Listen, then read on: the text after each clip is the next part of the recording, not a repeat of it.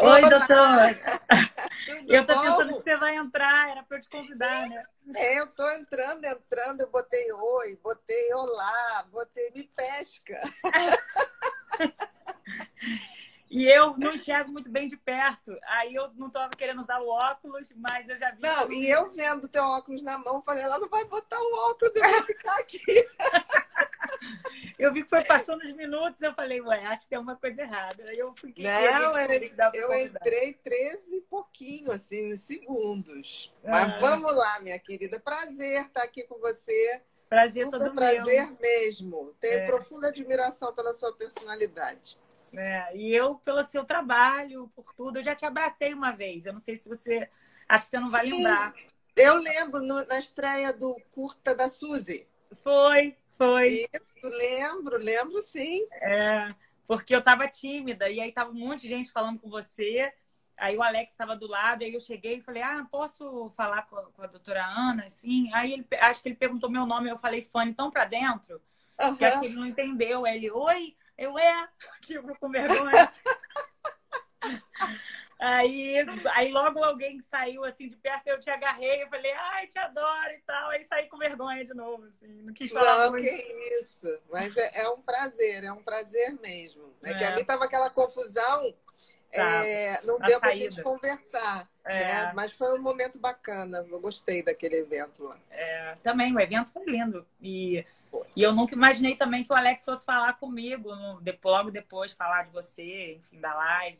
O Alex é um fofo, é. né? É um psicólogo que trabalha comigo, assim. E olha que eu já tive clínicas grandes com 12 psiquiatras, oito oito psicólogos. Aí, de, de um tempo para cá, eu falei: quer saber de uma coisa? Eu quero fazer uma coisa artesanal, com mais a minha carinha, porque aí você uhum. também pode já atraindo pacientes que você que você admira, que você tem carinho, que você tem admiração pela batalha. E aí eu fiz uma parceria, eu brinco que a gente é dupla caipira, né? Uhum. É, Bilex, Bi e Alex, Bilex. Boa, né? boa. A gente não canta, graças a Deus. as pessoas eu saí de perto, mas é um parceiro de trabalho maravilhoso, uma pessoa é, 10. Uma é, pessoa dá para perceber no, no, que eu assisto os vídeos, né? De vocês muito e também pessoalmente, assim, eu vi como ele é carinhoso, assim. Não, ele é uma pessoa ímpar. E, e eu sempre digo uma coisa, assim, é, com a idade a gente vai ficando mais seletivo e a gente vai escolhendo as pessoas é, para conviver que vibram mais na, na energia da gente, porque isso acelera tanta evolução. E o Alex tem uma energia que, assim, além de ter muitas coisas parecidas comigo, tem uma coisa que é mais generosa. Uhum. Então, assim, é, eu aprendo muito com ele. Ele é um leonino, né? É, uhum. Eu sou mariana típica, né? Muito pragmática, muito. É, e o leonino tem uma coisa mais, mais benevolente, mais carinhosa, mais e que me faz muito bem essa convivência. Eu acho que eu peguei um pouquinho dele, eu acho que ele está pegando um pouquinho meu. É. é uma parceria realmente que eu acho que é Nota mil. toda. É, é. verdade. É verdade, Deus queira, né? É, dá vontade de assistir tudo. Assim, às vezes, às vezes sai um vídeo novo, eu tô na rua, tô em algum lugar, fico doida para chegar para ver logo. Não, e a gente, a gente se diverte muito, né? Tipo assim, o Mentes em Pauta, Fanny, foi uma coisa que surgiu do nada. Surgiu, a gente tava passando um, um final de semana numa casa em Búzios, e aí tava, tava chato, sabe? Não tava legal, as pessoas não eram tão interessantes. Uhum. E aí a gente começou a conversar, bater papo. Eu falei, ah, vamos fazer um programa chamado Mentes em Pauta. Aí ele falou, falar de quê? Eu falei, ah, de tudo, sei lá, a gente fala. Aí eu falei, a gente tem que aproveitar que a gente está num país democrático, então a gente pode falar de tudo. Vai que um dia tiram essa liberdade, é. a gente não vai poder. Aí falou, tá. E a gente, toda vez que se reúne, a gente grava uns oito episódios, assim, nunca tem pauta, nunca tem nada. Né? É sem então, programação. É sem programação. Vamos Aí, ver se tem alguma coisa nova, pergunta aqui, alguém fez alguma exatamente. coisa. Exatamente. Uhum. A última vez a gente botou assim, ah, deixe suas perguntas. E as pessoas mandaram mais de 200 perguntas. Eu falei, não, é. vamos selecionar. É. Vamos selecionar um pouquinho, não dá para responder tudo. É. Ou então vamos agrupando. Mas é sempre muito divertido. O câmera que está com a gente, que é um amigo meu há muito tempo, é, aí ele dá sugestão, Aí ele fala, ah, não sei, esse tema tal. É, é tudo. Muitas vezes a gente só para, é tudo gravado como se fosse ao vivo mesmo. Uhum. A gente só para quando tem acesso de riso, que é muito comum. Porque aí não consegue parar mesmo, né? É. E a gente fez, é, não vai poder fazer esse ano, infelizmente, a gente fez em dezembro do ano passado um Mentes em Pauta Solidário. Então era ao vivo, lá no, no Le Monde, onde tem o consultório, você tem uns anfiteatros, né? A entrada era franca, as pessoas só tinham que levar assim, um brinquedo para a gente poder dar para as crianças. Sim. E a gente fez ao vivo, foi muito interessante, porque assim, teve DR de relacionamento, pessoas que foram, ex-namorado com namorada, ex-namorada com ex-namorada. Todo mundo fala, pela... para se consultar. Gente, no final, a minha mãe, assim, minha filha, isso acontece com frequência, as pessoas estavam ali se reconciliando, brigando. Eu falei, mamãe, normal. Normal. Foi uma Foi terapia em grupo mesmo, grupo é, grande. Esse ano, infelizmente, não sei, não né? Deu. Se vai ter, por conta da pandemia mas se não rolar agora em dezembro, a gente faz, sei lá, ano que vem, depois do carnaval. É, eu vou estar tá lá, eu vou estar tá lá, lá. Se Deus quiser, vai participar lá com a gente. Com bobear, ainda vou levar o, o noivo para discutir relação lá também. Vamos, porque ninguém faz baixaria na minha frente, porque eu tenho um combinado. Se começar a baixaria, eu me levanto e vou embora. Boa. Então, o pessoal mantém a educação. Ah, Mas é um prazer estar aqui com você, Fábio. Um prazer. Ah, você tem uma história muito bonita, muito bonita, de, de renascimentos, de fênix. Eu, eu acho isso admirável. É, é, então, eu nunca, eu nunca, assim, é engraçado, né? Porque apesar de eu ter participado do bebê e, enfim, ter ficado conhecida, né? Eu, eu nunca imagino que a pessoa que eu admiro muito, sei lá, você psiquiatra, você não vai assistir, sei lá, que você não assiste TV, ou que você não assiste Globo, ou que você não tem tempo. Então, quando eu passei a admirar você e ver seus vídeos, que eu comecei a ter mais essa conexão com a internet, que eu sou meio é, analógica, na verdade, isso ainda vem em mim, ainda tá, tá vindo. E... A gente vai junto, a gente vai junto. É. E aí eu, eu eu comecei a, te admirar cada vez mais. Eu não imaginava nunca na minha vida que você sabia quem eu era, entendeu? Quando eu te abracei uhum. lá e quando eu falei meu nome para dentro, para Alex, eu achava que você não ia saber. Eu ia ter que explicar que eu era fã, participei do BBB. Fã, fã, sabe? Aquela coisa. Mas eu vou te dizer uma coisa. Olha só. É... A única coisa que eu, eu sempre vi, hoje eu vejo muito pouco, novela, assim, porque eu, eu tô, vou fazer 55 anos, então eu sou, eu sou da geração que viu a novela nascer. É. Eu sou da geração de Janete Claire. É. Então, eu achava, eu tinha um fascínio por novelas, e depois eu fui descobrir que o que me fascinava era poder ver aqueles personagens, perguntar. Eu ficava assim, essa personalidade é estranha. Tinha um papel numa novela chamada Selva de Pedra. Não, Selva de Pedra não, Irmãos Coragens que a Glória Menezes fazia uma personalidade, que ela tinha três personalidades, que hoje a gente chama do tal do transtorno de múltiplas personalidades. Hum. Eu achava aquilo tão interessante. Então, eu já tinha uma curiosidade com essa coisa de como são as pessoas, por que, que aquela pessoa age daquela maneira. Então, eu digo que foi, é, foi o primeiro indício que eu, que eu iria gostar dessa coisa de ver gente. Eu sou voyeur de gente. É. E a novela, para uma criança, dava essa oportunidade, né? Eu não podia sair pela uhum. rua vendo gente é. sozinha. E a novela me dava isso. Depois, quando começou o Big Brother, eu me lembro que de vez em quando eu, eu, eu faço consultoria para o Mais Você, né? Uhum. E a Ana Maria me chamava para falar de um personagem ou outro. Uhum. Mas, assim, alguns eram interessantes, a maioria eu não lembro. O Big uhum. Brother Brasil 7, que foi o uhum. seu, eu achei aquele o, o, grande Big Brother, assim, em personalidades, em dramas, em reviravoltas. E eu acho, isso aí eu não sei, não posso afirmar, mas assim, não entendo. Mas ali não tinha pauta, ali as pessoas eram absolutamente espontâneas, com as suas é. virtudes, com as suas fraquezas. E dentro disso, porque hoje eu já acho o Big Brother um pouco pautado Uhum. É que as pessoas muito... vão pautadas, né? Eu acho que é isso. Não sei, é isso que eu tô falando. Eu não posso dizer, mas eu percebo como observadora. Eu é... também percebo.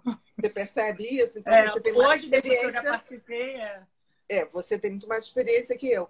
E da, do Big Brother Brasil 7, que eu acho que foi o grande Big Brother mesmo, eu achei a tua personalidade deslumbrante, porque você era intensa, Mas... você é a pessoa que mais viveu aquela casa, talvez de todos os Big Brothers.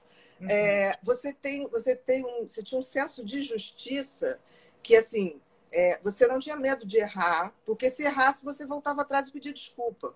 É. Eu acho isso admirável, porque poucas pessoas são assim na vida. Eu uhum. sou um uhum. pouquinho assim em termos de desculpas. Eu sou uma pessoa que tipo assim você pode é, brigar comigo por uma coisa que você diz, Bia, eu não fiz. E eu estou equivocada. Uhum. Se eu descobrir em algum momento que realmente eu fui injusta, eu ligo para sua casa, eu te mando flores, peço perdão e falo assim: se você não me perdoar, eu vou entender também. É. Sabe? também faço isso. não, gente... não mando flores, mas também quando a pessoa não quer me desculpar. Porque a gente tem que ter essa humildade. A gente não vai é. acertar o tempo todo. E eu achei muito interessante, porque você, assim, você conseguiu fazer um triângulo amoroso sem deixar de ser amiga. É, pois é. E a gente, é amiga até hoje, os três. Como é que pode? Mas né? eu sabia que ia ter uma amizade dali, porque era é. verdadeiro. Não é. era pauta. Era não. verdadeiro. Não tava Foi quando eu me senti é, segura no programa. Parecia antes, quando eu não tinha um amigo de verdade, que aquilo era meio fake. Isso. Quando eu fui ficando amiga mesmo deles, é, no trio, independente da gente ficar ou não, o alemão e eu e a Iris, a gente ficou amiga de verdade. Depois a Anali também, parecia que, não, eu já tinha um lar, parecia que era meu lar já. Isso. Eu já me sentia acolhida, amada. É, eu notava isso, é como se você precisasse do outro e numa é. relação de, de, de interesse, de verdade, de, de amor verdadeiro, né? Porque amizade é um grande amor verdadeiro. É. Para você poder se sentir bem. É como se, se tirar isso, se você não tiver alguém assim, é como se quebrasse uma perna, né? Fica é. uma coisa. É. Mas foi muito bacana, foi muito bacana. Foi então, assim, você me chamou a atenção pela personalidade. Então, uhum. é... e aí depois eu soube que você tá. Naquele dia, né? Eu fui saber que você estava é, começando medicina. Eu falei, coisa uhum. interessante, né? Porque é é, você tem essa interesse que um médico tem que ter, entendeu? Porque uhum. eu, eu, noto hoje que os médicos carecem dessa coisa meio. uma relação meio séptica, né? Tipo assim, um distanciamento, que é muito comum na medicina americana, né? A medicina uhum. americana, você raramente vê o médico, geralmente o médico ele diz tudo que está estritamente na lei, mas ele não se envolve, ele não tem é. essa cumplicidade. E eu acredito numa medicina que, tipo assim, mesmo que seja um paciente terminal, é que uhum. eu não vou poder dizer que eu vou salvar ele, mas eu vou garantir que eu vou ser cúmplice. Entendeu? Exatamente. Falta essa humanização, né? Até aqui, até aqui mesmo, assim, na época que eu levava minha mãe em hospital público, né, psiquiátrico, eu lembro que era, era tinha que ser rápido e mal o paciente, mal o médico conversava direito ou com a minha mãe ou comigo e era uma coisa muito fria e eu sentia falta disso, na verdade, de, uhum. de, de, de, sentir que o médico realmente estava preocupado com ela como um todo, não é não é, só com a doença, né? Tipo, ah, tá com crise, não tá com crise, então não, tchau, tipo, né?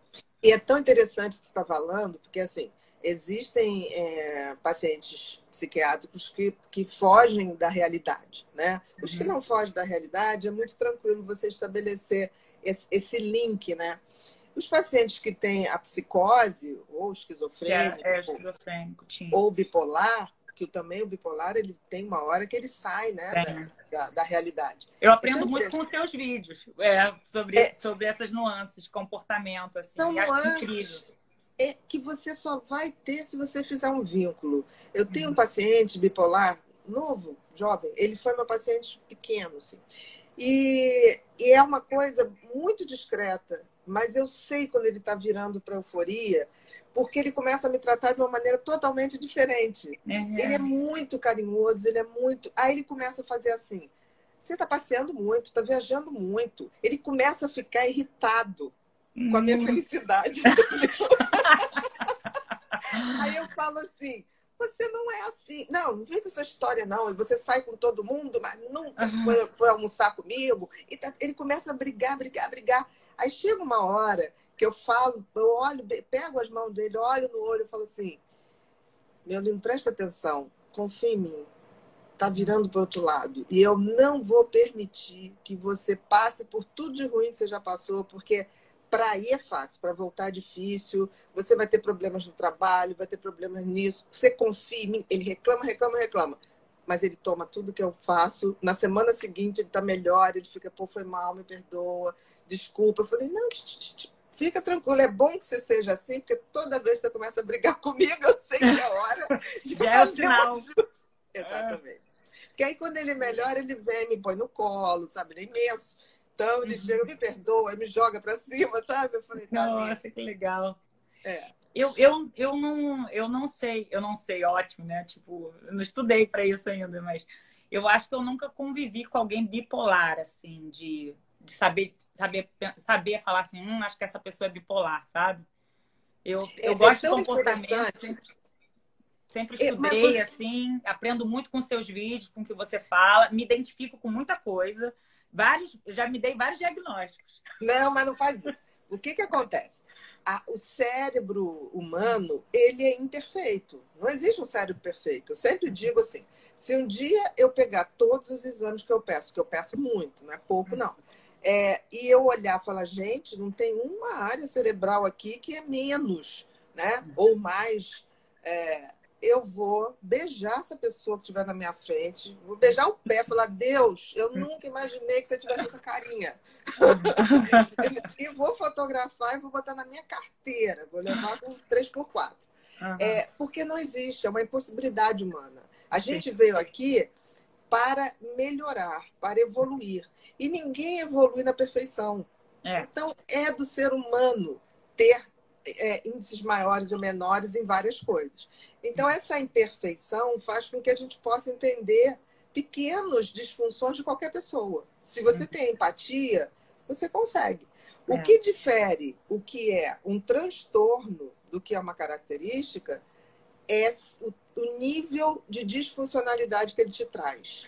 Se ele Sim. te paralisa, se você gasta um tempo é, na tua vida é, tentando arrumar aquilo e não consegue ter a tua vida profissional, não consegue ter a tua vida afetiva. Então, assim, em princípio, qualquer ser humano pode compreender uma fragilidade do outro. É só uhum. ter empatia, entendeu? Uhum. Então, é. todos nós podemos ter traços de várias coisas. Mas eu já aprendi isso com você nos seus vídeos. Você fala, você acha que eu já não sei todas essas coisas? Por exemplo, quando sei. a gente quando a gente está muito ansioso, é normal que você fique mais obsessivo. Uhum. Aí você fica pensando, esse negócio não vai dar certo, esse negócio tá, tá, tá, tá, tá. tá. Aí uhum. passa a ansiedade, aquilo vai normal. É, passa. Entendeu? É. Então a gente é, é muito vulnerável. Então, os traços, que bom que a gente tem vários traços. Significa que a gente tem empatia para é, compreender muitas pessoas. A e doença, se tornam únicos, né? Porque é justamente isso que faz um ser diferente do outro, né? Exatamente. E, e é. sempre, do momento que você entende como você entende o outro, é, você vê o que, que é possível nessa parceria, você vê o que, que é possível você dar de melhor, receber de melhor, ou às vezes a gente vê que é uma impossibilidade, pelo menos nessa encarnação, é. de haver uma conjunção positiva. Mas mesmo assim a gente não culpa o outro, a gente só segue o nosso caminho. Né? É, exatamente. E você decidiu fazer é, você decidiu escolher psiquiatria por causa disso, porque de tanto de ver, de ver esse interesse pela personalidade do outro? Foi como? É, é eu, eu nem ia fazer medicina. Eu, ah. eu, tô, eu acabei de escrever agora um livro sobre felicidade e hum. que eu conto essa história, como é que foi quando eu fui fazer minha inscrição no vestibular. Ah. É, eu fui fazer vestibular na época, eu, eu tenho déficit de atenção, então sempre fui uma pessoa muito desorientada. É, eu coisas... descobri que eu também tenho agora, só que eu descobri há pouco tempo. e aí a minha irmã sempre foi muito organizada, a minha irmã que preencheu o meu, meu formulário, na época eu tinha que levar lá na UERJ, era Seis Gran Rio. E eu me lembro que a minha irmã já era formada em odontologia, então eu ia fazer odontologia também. E ela falou: não, você vem trabalhar comigo, você ganha teu dinheirinho e depois você faz física, que eu queria fazer física, porque física você não vai sobreviver. Então faz primeiro odontologia, trabalha comigo. Eu falei, ah, tá. E eu sempre confiei muito na minha irmã, né? Que ela sempre era cinco anos mais velha que eu, mas sempre foi muito cuidadosa comigo. Então o que ela falava para mim, levei a fichinha, fui lá. Quando estava na fila, me apareceu um rapaz atrás, falou assim: "Você vai fazer medicina para federal ou para UERJ?" Eu olhei para ele, falei: "Não, vou fazer odontologia." Ele porra, achei que você ia fazer medicina, você não tem cara de dentista. E eu parei, aí fiquei assim, porra, não é que ele tá certo? Acho que eu queria fazer medicina. Só naquele momento que você parou. Caio, o nome do menino. Eu nunca mais vi esse menino, eu acho que foi uma manifestação. o universo mandou ele para te dar um, um site. Aí eu falei assim: vem cá, se eu quiser fazer medicina, você sabe preencher minha ficha? Sei. Aí eu fui lá, peguei, ele falou: você vai querer o ERG ou fundão? Primeira uhum. opção. Eu, meu é fundão. Eu falei, não, o meu é o ERG, que eu moro aqui na Tijuca, é muito pertinho. Ele é uhum. é melhor para você. Aí botou, eu fiz. Cheguei em casa, todo mundo, e aí, minha filha, tudo bem, tudo certinho? Eu falei, tá. Aí quando eu fui fazer o vestibular, eu falei, meu Deus, não devia ter feito, isso é muito difícil. A minha mãe, ué, mas por quê, minha filha? O que está acontecendo? Já está tudo certo. Você fez de experiência no passado, eu tinha feito anteriormente tinha passado por odontologia. Uhum. Minha mãe, esse ano vai ser fácil. Eu falei, não, mãe, mas eu vou fazer medicina. Todo mundo abriu o olho desse tamanho. Uhum. Assim, não tem médico na família, você tá louca. Eu falei, pois é, foi aquele menino que me convenceu. Aquela entidade que veio. Olha, eu não peguei o telefone do Caio, não peguei nada, nunca mais vi, vi o Caio. E aí eu tinha uns amigos na Federal que também nunca ninguém viu o tal do Caio. Eu falei, Jesus do céu. Aí fiz medicina. Quando eu entrei para medicina, eu falei, bom, agora tem que arrumar uma coisa aqui, né? Aí eu no início falei, vou fazer oncologia. Aí depois eu falei assim, gente, mas é muita tristeza. Aí eu fui na enfermaria de odontologia, de oncologia, é. morria todo dia um paciente. Eu chorava, né? É. Eu falei, não, não vai dar, eu vou viver de olho inchado. Uhum. Falei, não, eu, eu quero contato com as pessoas. Aí o pessoal falou: olha, Bia, o que você quer não tem, porque não é nem bem psiquiatria, você quer neurociência, você quer correlacionar cérebro e personalidade, mas aqui no Brasil vai ter que ser psiquiatria. Eu falei, tá. Aí uhum. comecei a fazer, é, e aí no terceiro ano, que a gente começa a ficar rodando as enfermarias, né? Teve uma palestra de um professor falando é, a diferença entre ser e estar. Uhum. E aí ele fez de uma forma filosófica que eu falei, gente, é isso que eu quero. Uhum. Aí fui atrás dele e falei assim, bom, e aí, como é que a gente faz para trabalhar com você? Uhum. mim, como assim? Você está em que ano? Eu falei, estou no terceiro, mas eu me interesso muito por psiquiatria. Ele falou, você sabe fazer alguma coisa? Eu falei, não sei nada, mas tenho uma disposição para aprender. Aí ele dava ele, ele, trabalhava no hospital Jacarepaguá, mas lá no fundo do Jacarepaguá. Uhum. Ele falou: então toda terça-feira você vai comigo para os atendimentos ambulatoriais. Menina, toda terça-feira eu ia. A gente começava lá, uma hora da tarde, saía de lá dez da noite. Nossa. Eu aprendi tudo ali. É.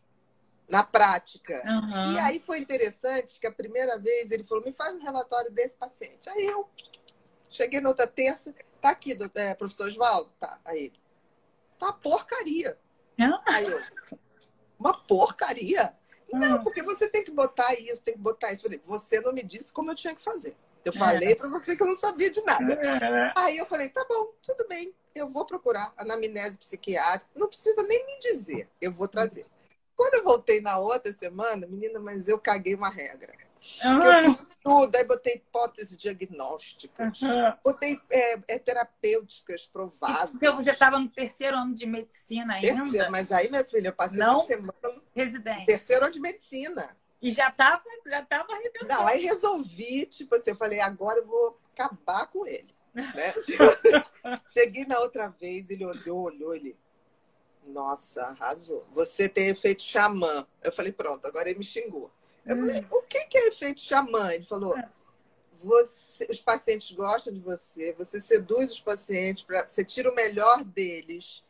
E eu não sei porquê, tem alguma coisa que te inspira, você faz diferente. Eu falei, isso é bom?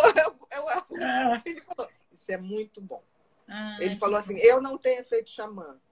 Hum. Aí ele falou assim, não se preocupe, você vai sobreviver muito bem na sua profissão, que você tem efeito xamã.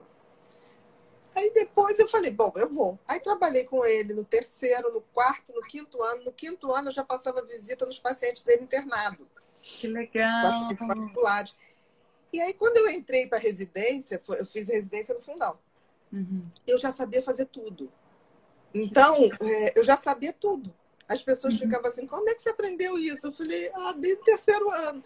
Então, assim, Eu comecei a trabalhar no terceiro, quarto ano. Eu já tinha meu dinheirinho e meus pais são professores, então eu não tinha moleza. É. Né? Mas eu já tinha meu dinheirinho e foi assim o Santo Caio, porque uhum. eu fico pensando assim é, que ele mudou minha vida ali. É, como é que pode, né? Parece que foi um, é, um, uma mensagem mesmo.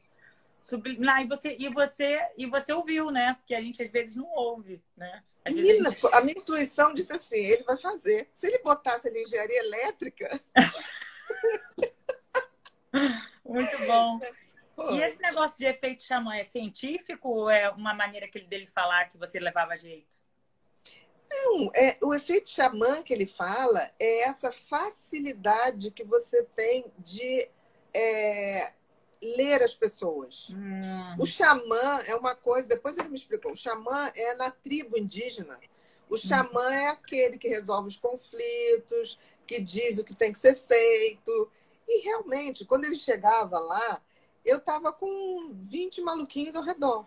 Sim. Sabe? Aí, quando eles estavam muito agitados, teve uma vez que eu dei plantão lá, eles estavam muito agitados. Minha filha chegou uma hora, é, antes da virada do Réveillon, eu botei Xuxa e Lai Laie no último ponto e liberei a piscina para todo mundo. Eu falei, um calor desse, ninguém vai dormir, é. entendeu? Liberei a piscina para eles e tive que ficar ali tomando conta, né? Mas foi um barato, assim. E ele falava assim, não, só você tem essa cara de pau, entendeu? E realmente eu via que eu, eu, eu tinha uma facilidade de... de... de... entender eles mesmos, né? No, é. No que eles estavam querendo, que eles estavam precisando, no sentido de, de, de justamente de, de acalmar, né? De conversar. Eu tenho um, um, episódio, eu tenho alguns, mas tem um que foi engraçado na faculdade, agora em anamnese também. Uma anamnese de, é, de uma uma paciente de clínica médica mesmo, na Santa Casa, e que ela estava fazendo tratamento para hepatite viral. E ela chegou lá e falou para o doutor Cláudio, que era o nosso professor lá, a gente estava ouvindo, falou assim: Ah, eu não quero mais tomar esse remédio, não, porque esse remédio aumenta a minha pressão, eu passei mal. E aí a minha vizinha falou que furando o dedo melhora a pressão. Aí eu furei esse, esse, esse, esse, esse, esse. Aí o doutor Cláudio, não, mas você não tem nada a ver, furar o dedo pode acontecer, isso pode acontecer. E não adiantava. Ela voltava e falava, não, mas furar o dedo não sei o que, não sei o que. Aí, aí voltava de novo e ele não sabia mais, não sei mais o que fazer com essa paciente para tomar um remédio. Ela sempre não. Aí eu falei, doutor Cláudio, posso falar com ela? Aí ele, pode. Aí eu falei, tudo bom com a senhora, não sei o que, não sei o que. Olha só, esse negócio de furar o dedo já ultrapassou era época, foi época que furar o dedo funcionava. Hoje em dia, não. Hoje em dia, se você pegar um livro, qual livro você gosta? Tem livro em casa? Abrir a página e ler uma página, sua pressão abaixa na hora. E o remédio não tem efeito colateral para pressão. Ela é mesmo? É... Como é seu nome? É o fone. Você é a melhor doutora que já me atendeu aqui. Sim, porque a coisa mais interessante que tem é assim, nunca é, negue a realidade de um paciente. É, porque ela realmente furou Sente daquela maneira. Cabe a gente entrar no universo deles para depois a gente tentar promover alguma mudança. Né? É. Eu tive um paciente que é, é, de ambulatório no fundão que ele tinha que tirar a pressão. Aí depois eu não entendi, porque toda vez ele me pedia para tirar a pressão. Ele achava que quando eu tirava no aparelho, eu tirava a pressão dele. Uhum. Ele acabava, não tinha mais pressão. Ah! até eu entender isso, Fanny, levou um tempo. Entendi. Aí, entendeu? Ele realmente, graças a Deus, ele não tinha problema de pressão, porque estava sempre, né? Ele falou, é porque a senhora sempre tira. Então ela está sempre equilibrada. Está sempre boa, você a senhora tira, tira o excesso. E eu tive um paciente nesse estágio, com, com o doutor Oswaldo, lá em Jacarepaguá, os pacientes eram todos do INAMPS, é, hoje NSS, e aí ele falava para mim assim, eu fazendo a primeira entrevista dele, falei, como é seu nome? Tá, tá, tá, tá. E ele, eu falei assim, qual a sua profissão? Ele falou, pintor. Uhum. Eu falei, ai, que legal, você pinta, pinta quadro, pinta parede? Não. Não, sou pintor. Eu falei, tá, mas aí você pinta o quê? Pinta. Eu dei toda a ideia de pinta. Né? Não, doutora, eu não sei, a senhora está meio confusa. Ele era um esquizofrênico já uhum. é, crônico. Aí ele falou, uhum. eu vendo pinto na feira. sim, sim. E ele se deu pintor a senhora quer encomendar. Eu não deixava pra... mas, mas ele vendia mesmo ou ele achava pinto. que vendia? Não, pinto na feira. Então ele era pintor, entendeu? E eu achei tudo mágico. Aí é. alguém disse assim, esse cara é maluco. E esse mesmo cara, um dia ele estava uhum. muito tenso. E eu falei, o que, que foi, João? Ele falou assim, doutora, aconteceu uma coisa terrível. A minha mulher está me traindo. Eu fui em casa passar o final de semana e descobri que a minha mulher está me traindo. Eu falei, mas como? Como é que você tem certeza? Ah, doutora, tem certeza. Eu falei, mas por que, que você tem certeza? Doutora, eu moro numa casa em Teresópolis que não tem saída nenhuma. Eu falei, como é que ela sai? Ah, doutora, é que a senhora está. O amante dela entra pela chaminé. Nossa. tinha lareira. Uhum. Entendeu? Aí, quando ele levantava para ver, ele ia embora pela chaminé. Uhum. Aí foi uma uhum. coisa muito engraçada que tinha uns pacientes ouvindo, porque Nampes, né? Você fica numa salinha, é. fica todo mundo na janela. Aí teve uhum. um que fez assim, gente, gente, o amante da mulher do João é o Papai Noel. que entra pela chaminé. Entra pela chaminé e vai é. embora pela chaminé sem deixar vestígios, entendeu? É. Então, assim, eu sou muito grata, porque o que eu aprendi com, com essas pessoas, de tipo é. assim, eu tenho que entrar no universo delas para tentar mudar alguma coisa, assim. Tá num, num, consultório toda bonitinha e querer que eles falem que pintor pinta parede, é. pintor pinta quadro.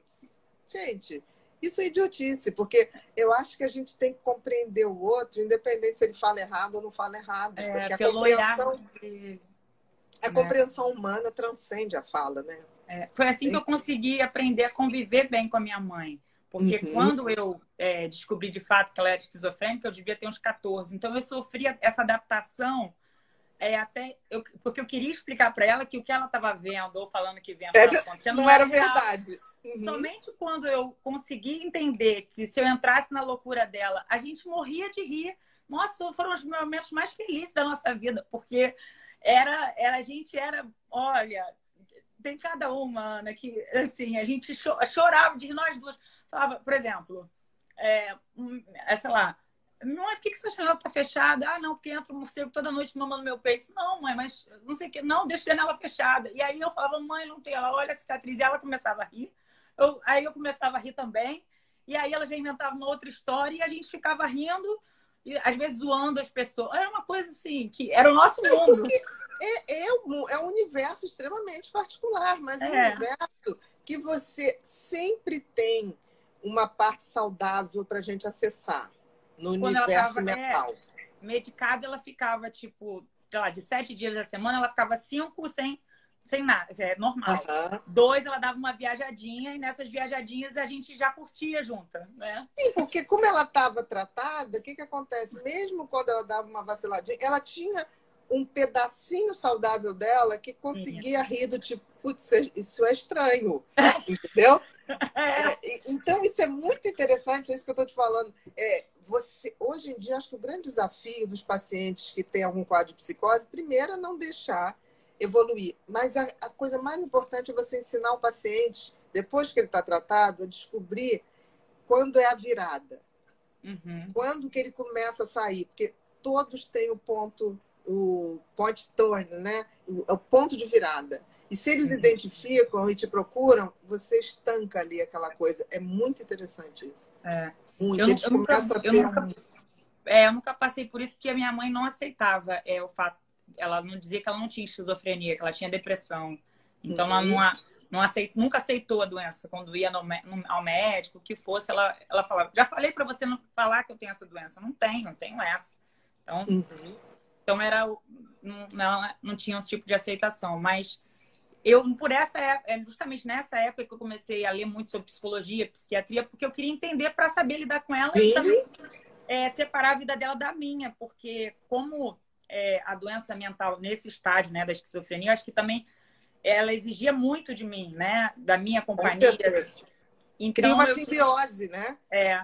Cria uma Tanto simbiose. que eu te, eu comentei com você hoje, né, que eu falei que depois que ela morreu, parecia que eu não que eu tinha perdido a personalidade, porque parecia que a minha autoestima vinha através dela, através do cuidado. Parece que quando eu deixei de cuidar, eu perdi o significado de existência, né? Sim, porque a tua identidade de personalidade foi feita em cima desse olhar de cuidar da tua mãe, né? E é. isso te fazia ter importância. Você Exatamente. tinha que fazer aquilo, é, é, era importante a tua vida para a vida dela. E, e, é aí, e aí eu tinha orgulho da minha importância na vida. É, aí, de repente, eu me vi na carreira da fama, legal, mas que importância eu tenho? Nenhuma, não tem nada a ver com isso. tipo, não que. É, tipo, não, eu comecei a me achar fútil. Uhum, né? Entendi. Então eu falei, eu quero fazer medicina e fazer psiquiatria, que já era uma coisa que eu tinha já antiga, mas veio com tudo. Tipo, eu quero algum sentido para minha existência, né? Eu quero cuidar novamente. Eu acho que também tem essa associação, talvez, né? Com certeza. E, e aí é uma coisa que você vai ter que ter é, é, a, a coisa da, do equilíbrio de você cuidar sem se descuidar. É. Né? É, você vai ter que ser importante para as pessoas, mas você vai ter que construir a sua identidade para que você tenha essa coisa é, de saber quem você é, por que, que você é, e essa coisa de cuidar de você. Uhum. Porque, no fundo, todos nós somos mães da gente. Mãe, é. pai. Né? Eu costumo dizer que a única pessoa que vai ficar com a gente a vida inteira é a gente mesmo. É. Né? E, e se a gente pensar bem, a gente está aqui nessa vida, todo mundo, eu costumo dizer que é, é tudo um grande teatro essa vida, né? Uhum. Cada um tem seu personagem que acha que é o mais importante, não é, entendeu? Uhum. Ninguém tem papel principal é. na vida que a gente está levando. É, mas a gente é que vai ter que ser o diretor da nossa vida, vai ter que fazer o script, vai ter que fazer o roteiro e vai ter que atuar. É não vai ter quem faça isso para gente. E uhum. quando a gente descobre isso, a gente descobre que mesmo que você seja um péssimo roteirista, é melhor você fazer o seu roteiro do, é. que, do que viver o roteiro do outro, entendeu? Uhum. E isso que faz a gente evoluir. E você está falando isso, você foi em busca do tal do propósito, né? Do é. sentido é. e propósito da vida. A uhum. tua vida tinha sentido em cuidar da sua mãe. É. Mas não tinha um propósito pessoal. É. Né? Então você perdeu o sentido. Quando é. ela morreu, você perdeu o sentido.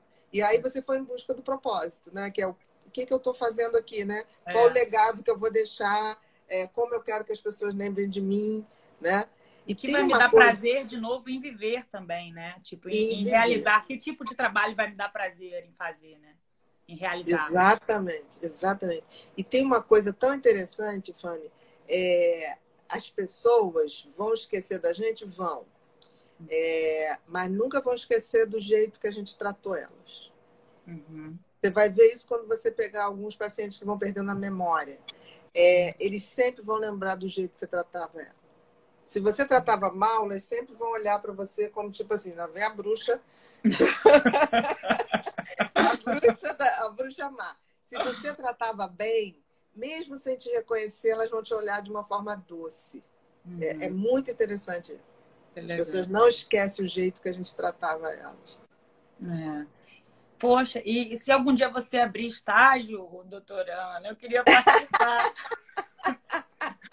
Porque eu estou na medicina, não. já estou no sétimo período, não estou nem no terceiro. Já está no sétimo? Estou. Não, é. não dou estágio, porque hoje a clínica só sou eu e o Alex. Mas o que você precisar, o que você quiser de orientação, um prazer. Um é. prazer. Porque, não, assim... só de ver seus vídeos, seus vídeos são orientações no YouTube, isso é, é tudo. Mas com certeza, acho que acompanhando, né, deve, deve aprender bastante. Eu, eu, durante muito tempo, eu hoje não trato mais criança nem adolescente, porque eu falei uhum. assim, gente, eu sou iatrogênica. Hum. Porque os adolescentes chegavam para mim, todo mundo ia fazer medicina. Ah, é? Os pais, mas ele queria engenharia elétrica. Eu falei, eu não sei. A gente sei, começou a conversar. Todos foram mudando. E até hoje eu tenho pacientes que é, se formaram, fizeram medicina, e de vez em quando tocam um, um WhatsApp. Bia, eu estou no plantão, não sei o que, surgiu uma paciente aqui que está delirante, o que, que eu faço? Dá os iprexazidos, que é aquele que você joga na língua, dissolve, não tem nada de injeção, né? Aí ele, de quê? Eu falei, Zidus! Aí ele, não tem aqui no plantão. Eu falei, vai na farmácia e compra, filho. O é. que, que, é isso? Você não vai fazer essa caridade? Tá bom, tô indo. Né? É. Então, assim, essa coisa de você é, passar essa inspiração para os outros, eu acho isso não tem preço. Não Quando tem você preço. vê as pessoas vibrando com o diagnóstico que fez. E eu sempre tenho uma coisa que diagnóstico é rótulo. Uhum. A coisa mais importante é o diagnóstico da essência. É, é, o que é o que o barro divino que trouxe aquela pessoa. Depois ela adoeceu. A gente até adoece muito, né, com a vida. Mas a gente tem que saber qual é a essência daquela pessoa. Se você não souber, você ficar só na superficialidade. Por isso que você falou que a tua mãe falou assim: é, eu não sou isso aí. Ela uhum. realmente não é só esquizofrenia, entendeu? É, é. Ela era mais que isso. Ela era uma é. esquizofrenia, tinha depressão. E ela, e ela sabia um momento de sanidade de ser mãe também, de brigar, de, de me dar conselho sério, às vezes de namorado, não dá bola pra ele, não. Dá bola pra ele, não, que ele não tá te dando valor, hein? Não sei o que é Exa Exatamente. E então, ela estava certa. Tava certa. Então, só porque é. ela é esquizofrênica, tudo que ela fala tá errado. Não, tinha não. muitas coisas certas, muitas coisas. Exatamente. Exatamente. É. Então, e esse é negócio de diagnóstico. Hã? Desculpa, te interrompi. Não, não, é que falhou. Você voltou hum. agora, fala. Esse negócio do diagnóstico que eu acho é uma das coisas, pelo menos eu que já fui a muitos é, psiquiatras também, uhum. assim, é, também quando eu tive depressão e tal. Tem meu neuro ótimo lá em Dr. Nilma, Nova Iguaçu, Marcinho, enfim.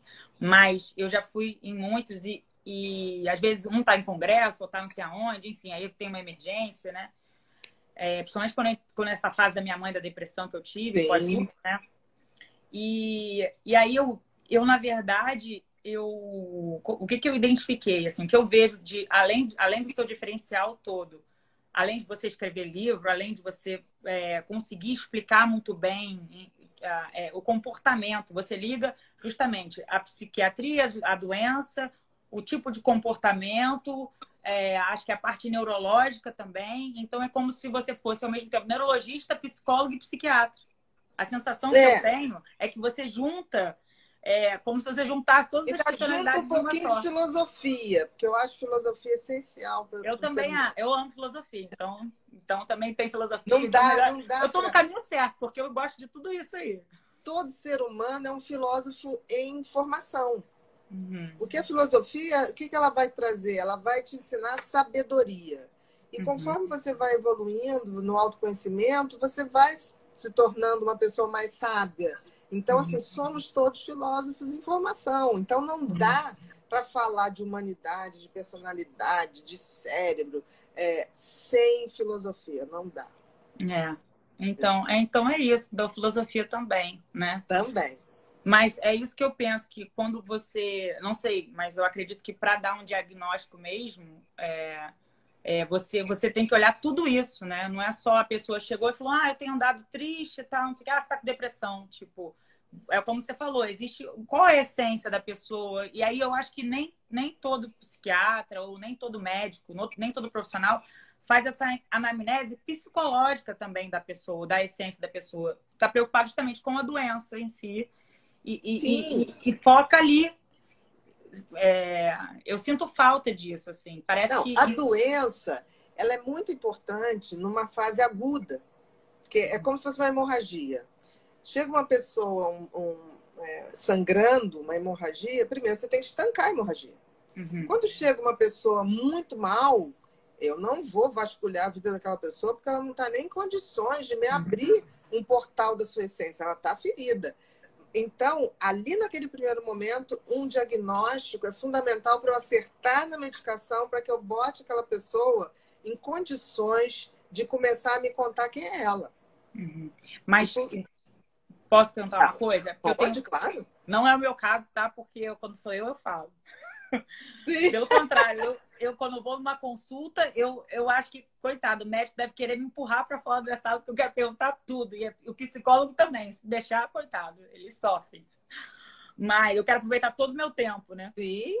Mas é, eu tenho, eu tenho amigas, né? Eu não posso uhum. citar muito, porque não sei, às vezes não elas estão sentindo. Nem precisa, é. nem precisa. É, mas amigas, assim, duas, principalmente, assim. Uma que é, ela sempre ia ao psicólogo e tal, mas chegava para mim e falava: "Tô precisando conversar com você". Aí eu falava: "Tá, vamos conversar". Aí ela vinha abrir para mim o que ela estava sentindo. Eu falava: "Mas por que você não conversa isso com a sua psicóloga?". Ah, porque eu tenho vergonha, com você não. Falei, mas eu só posso te ajudar até aqui, porque eu não fiz psicologia.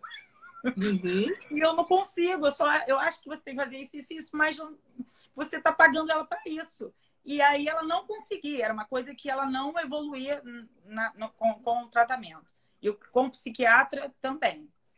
E eu tenho uma outra pessoa que é, chegou aí em alguns psiquiatras e, e também falava superficialmente, do tipo que se sentia triste, nananã, ponto. E que não, de repente não terminava que começava, acabou. E aí, para mim, me ligava e falava que tinha vontade de suicidar, tinha vontade de morrer, não tinha vontade de nada. Eu falava, meu Deus, você tem que falar isso. Então, o que eu queria saber é o seguinte: como é que você faz com um paciente desse que esconde informações? Olha só, uma coisa você vai ter que até aprender quando você começar a tua clínica, né? O atendimento. Paciente mente. Mente, tá? mesmo. Mente. Então, eu sou você... paciente muito fácil, então, porque eu falo até demais. Talvez você não. só mente aquilo que você mente para você mesmo. Ah, tá. Sim. Então, não é uma mentira intencional. Sim, entendeu? Sim. Agora entendi. É, por exemplo, quando o Alex começou a trabalhar comigo, era muito engraçado que ele vinha, não, porque esse paciente, eu falei assim, tira 50%. Ele fazia assim, como? 50%? Eu falei, 50% é mentira. É o que ele gostaria de ser, é o que ele gostaria de, de que as pessoas gostassem dele, né? Então, uhum. essa tua amiga, não precisa ter nome, nada, é, ela é tão preocupada em ser aprovada pelos outros que ela procura uhum. uma ajuda e quer a aprovação da ajuda. É. Ela não está interessada ainda, é, a vontade dela de melhorar ainda é menor do que a vontade dela de agradar. E isso já hum. fala muito é, da personalidade dela. Seria rejeição? Ela tem pavor de rejeição. É. Pavor. E eu que acho que tem complexo de rejeição e que falo demais, então essa, essa pessoa teria mais ainda que eu? Mas, e tem uma diferença. Talvez você já tenha visto que a sua ferida essencial é a rejeição uhum. e você já assumiu isso para você. Você não tem mais que esconder ah, tá, Entendeu? É. Não tem. E não tem problema nenhum, você não está roubando, você não está matando. Não, é. não é ilegal. Não. É chato para você. É. Você não está fazendo mal a ninguém. Situações eu vejo que isso me atrapalha um pouco, aí eu tenho que. Exatamente. É. Então, no caso da sua amiga, talvez ela nem tenha percebido. Ela vai falar, eu, medo de rejeição, não. Não hum. sinto rejeitada. Ela ainda não caiu essa ficha. Hum, entendeu? E, e, e, é sempre uma coisa que tem certas coisas que você só vai poder ajudar é, quando a pessoa tem portais que abrem para a pessoa. A verdade ela vem em movimentos. É o tempo da pessoa mesmo? Eu posso indicar um livro, sei lá, indicar seu ela, canal? Se for indicar, pode até indicar, mas não espere que ela veja tudo que você queira que ela veja. Hum. Porque, assim, o conhecimento, ele é sempre maravilhoso. Eu nunca deixo falar para meus pacientes o que eu acho que é verdadeiro. Talvez eu mude a forma como eu falo. Porque, às vezes, eu não posso falar a verdade da, com a ênfase que eu preciso dar, porque vai magoar uma pessoa que está mentindo para ela mesma. Uhum. Mas aí eu deixo lá. Porque um dia, quando a ficha cair, ela vai me ligar e vai falar: Você lembra aquele dia que você falou isso que eu fiquei puta, que não sei o que lá? Você estava certa. Hum. Então, é, às vezes as pessoas não estão preparadas para a intensidade que a gente quer que elas melhorem.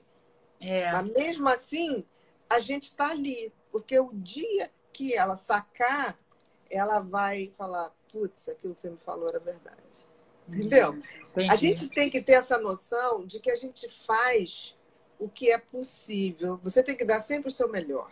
Uhum. Mas você tem que respeitar qual é o momento da outra pessoa. Você só não respeita esse momento quando a vida está em perigo. Uhum. Então, por exemplo, uma pessoa acabou de tentar suicidar. Eu vou passar por cima dela como um trator. Uhum. Por quê? Porque ninguém se mata é, por tipo assim, ah, eu vou me matar, que eu quero deixar uma mensagem para o mundo. Não. O mundo é cruel. Não, suicídio é desespero. Desespero. Entendeu? É desespero, desespero porque uma... tá doendo muito, né, viver. E uma pessoa desesperada, ela é que nem uma pessoa se afogando. Eu vou ficar, oi, você tá querendo morrer? Tá tudo bem aí? A pessoa tá se afogando no rio. Eu vou ficar, tá tudo bem? Vamos bater um papinho. Você quer que eu chame quem? Não, eu vou pegar e vou tirar do rio. É. Ponto. Então, assim, essas nuances do quanto eu vou invadir, do quanto eu vou respeitar, só a prática vai trazendo para gente. Mas eu estou falando isso porque, como você é uma pessoa que quer ver o outro melhorar, até pela eu, já, tua... eu já sou assim naturalmente. É. Pela tua pulsão de vida. Vai ter horas que você não vai conseguir o que você queria, não por incapacidade sua, não por falta de vontade do seu paciente, mas porque ainda não abriu um nível de consciência para aquela pessoa. E aí é o universo. Paciência. Tem que, você tem que rezar. Isso também vale muito, tá? Você tá. estimular esse movimento de fé. Porque é. existe uma, uma momentos de lucidez que é o universo que está mexendo, não sei como, mas que está mexendo. É, ter não, essa, eu, visão. de conexão com o universo. Eu tenho, eu tenho ultimamente meditado, fico olhando as plantas, fico olhando as, as coisas, é, porque eu não estava podendo no mar, né? Antigamente eu sentia isso quando eu me conectava, quando eu dava um mergulho no mar. E aí, ultimamente, eu fico com medo de, de ir na praia e, sei lá, as pessoas, né? É, dar um não, você mau pode, exemplo, né? O mergulho você está liberado. Você tem ah, que fazer o seguinte: tá liberado. Tá. Você tem que fazer o seguinte: vamos supor que você vai com um amigo, com uma amiga. Parou o carro ali, você vai de máscara até a entrada da areia, deixa a máscara com uma pessoa, mergulha, sai e volta. Isso você pode fazer. Ah, legal. É totalmente legal, tá? Ah, e deve tá. fazer. Porque se não vai vir ninguém chegar assim na hora que eu estiver saindo da praia e tirar uma foto. Não. Assim, ah, você está aqui, multa. Não. Vai vir se você sair da água, sentar na areia. Ficar, ficar ali um pouco. Ficar ali então, um só mergulhar e sair Pode. com a máscara. Não. Pode e deve. Bobear, mergulha até com a máscara. Molha a máscara quando chegar em casa certo. Não, você troca depois, mas é, eu troco. molhar, molhar a máscara é muito ruim, porque se você tem que ter uma seca para trocar. Porque a máscara molhada, ela gruda qualquer bactéria. Ah, entendi. Aí se não for de coronavírus, porque eu já tive, eu vou ter outra coisa.